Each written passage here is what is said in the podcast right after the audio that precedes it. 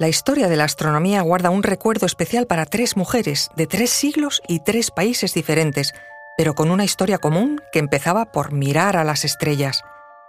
Cada una de ellas se aficionó a la observación del cielo para ayudar a su marido, a su hermano o a su padre, ya que eran ellos los astrónomos oficiales, pero fueron ellas las que descubrieron cometas hasta entonces desconocidos. Nos referimos a María Winkelmann, austríaca del siglo XVII, Carolina Herschel, alemana del siglo XVIII, y María Mitchell, estadounidense del siglo XIX. Ellas figuran oficialmente como las primeras astrónomas descubridoras de cometas que aún llevan su nombre y su historia. Conoce mejor al equipo que protege nuestras costas. Alerta en el mar, el jueves a las 10 un nuevo episodio en National Geographic. Soy Luis Quevedo, divulgador científico. Y yo soy María José Rubio, historiadora y escritora. Y esto es Despierta tu curiosidad, un podcast diario sobre historias insólitas de National Geographic. Y recuerda, más curiosidades en el canal de National Geographic y en Disney Plus.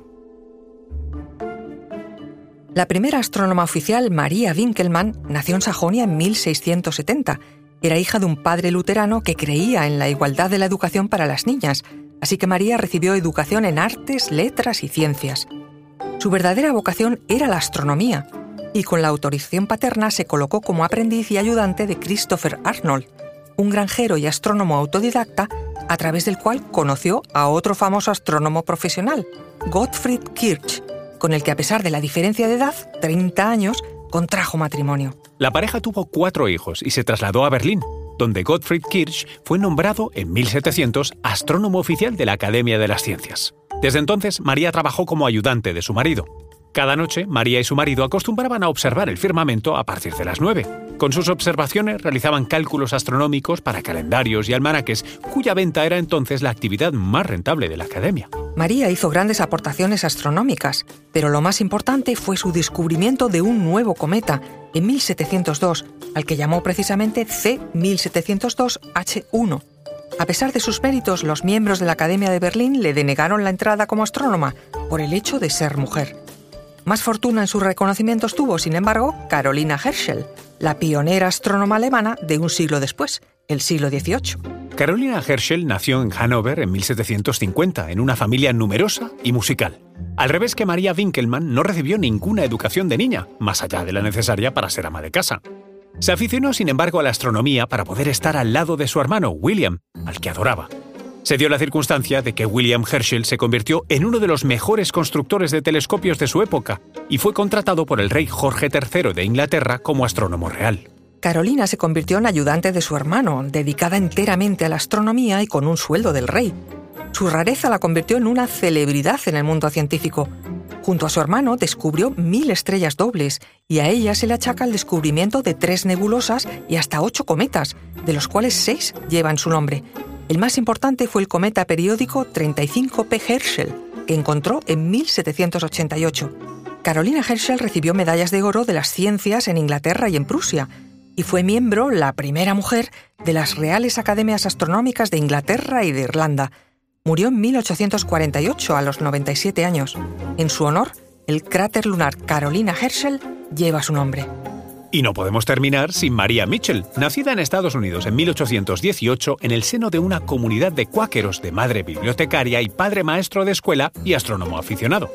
Al igual que sus predecesoras, tomó la afición a observar el cielo convirtiéndose en ayudante de ese hombre que le permitió hacerlo, en este caso, el padre que puso mucho interés en el talento de su hija para la astronomía y las matemáticas avanzadas. A los 12 años, María Mitchell ya sabía calcular el momento exacto de un eclipse solar.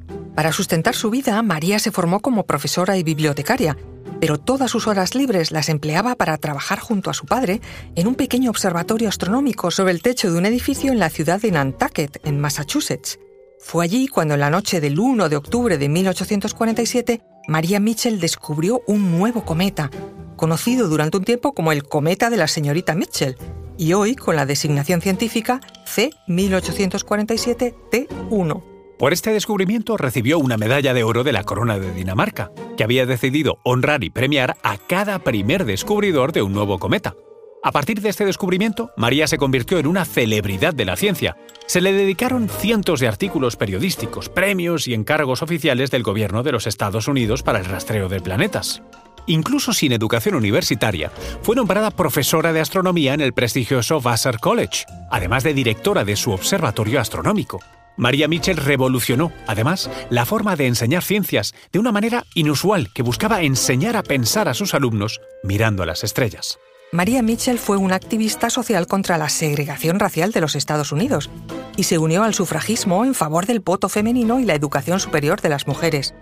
En 1848 fue la primera mujer elegida miembro de la Academia Estadounidense de Artes y Ciencias y sus posteriores reconocimientos, incluso después de su muerte en 1889 a los 70 años, llegan hasta hoy día como un referente para las mujeres científicas. Sin duda, las primeras astrónomas miraron al cielo e hicieron que las mujeres alcanzaran nuevas alturas. Especial Semana de la Mujer. Disfruta de más historias de mujeres en este podcast, en el canal National Geographic y en Disney Plus.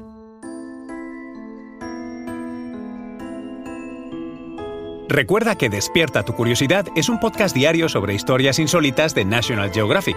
Disfruta de más curiosidades en el canal de National Geographic y en Disney Plus.